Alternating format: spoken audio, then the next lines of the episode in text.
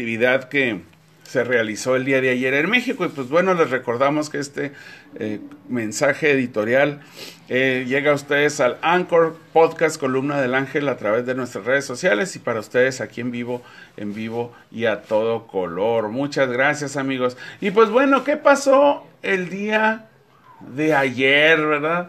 ¿Qué pasó el día de ayer? El día de ayer pues se llevó la tan cantada, Y pues obviamente, eh, pues cacareada consulta de revocación de mandato.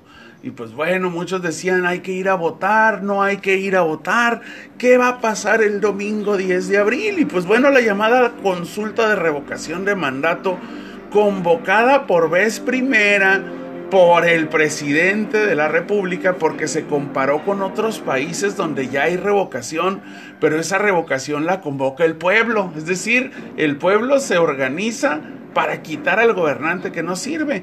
En este caso en México, pues sui generis la convocó el presidente para ver si querían que siguiera él o que se fuera él atípico. Y pues bueno, la famosa consulta resultó ser más un ejercicio que, más que un ejercicio democrático, un ejercicio de autoelogio y autorratificación, es decir, eh, pues se legitimó su, su, su mandato y solamente pues en este juego o en este partido había un competidor. No podemos equipararla con otras elecciones y con la participación de la gente porque nada más había un competidor.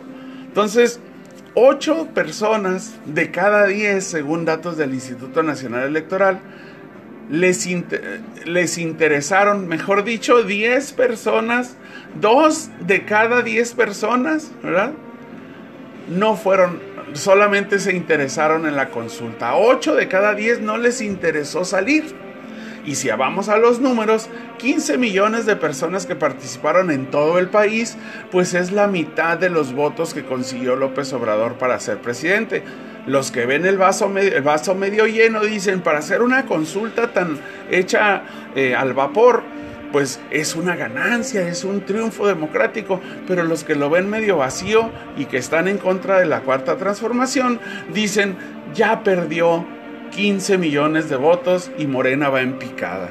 Así que cualquiera de estas dos visiones va a polarizar al país, unos defendiendo, otros atacando, pero lo que sí es un hecho es que las prioridades de México siguen quedando rezagadas. Seguridad, salud, bienestar social, impunidad, alta la corrupción y todos esos problemas que hoy no son tema porque la famosa revocación y, de enseñar el músculo político es más importante que a que un niño se quede sin medicamentos. Ayer pues no hubo nada en juego. La ley de revocación de mandato se autorizó en 2019, por eso cuando ya estaba López Obrador, ninguna ley puede actuar en perjuicio de la persona. Así que no iba a pasar nada. Si usted votaba que no quería que López Obrador se quedara en las urnas, pues también se iba a quedar. Y si usted eh, pues votó de que se quería que se fuera, también se iba a quedar. Así que fueron 1.600 millones de pesos, muchos dicen tirados a la basura,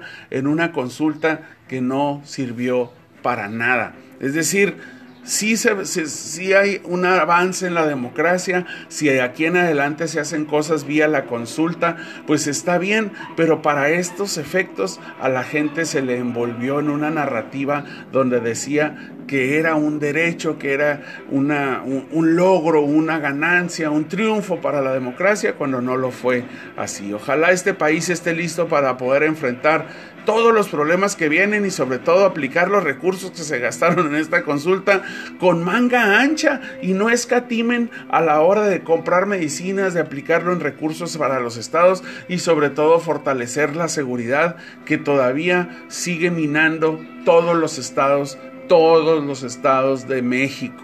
Amigos, este es el comentario editorial. Espero compartan conmigo una parte, una pequeña parte de este punto de vista. Seguimos en Columna del Ángel.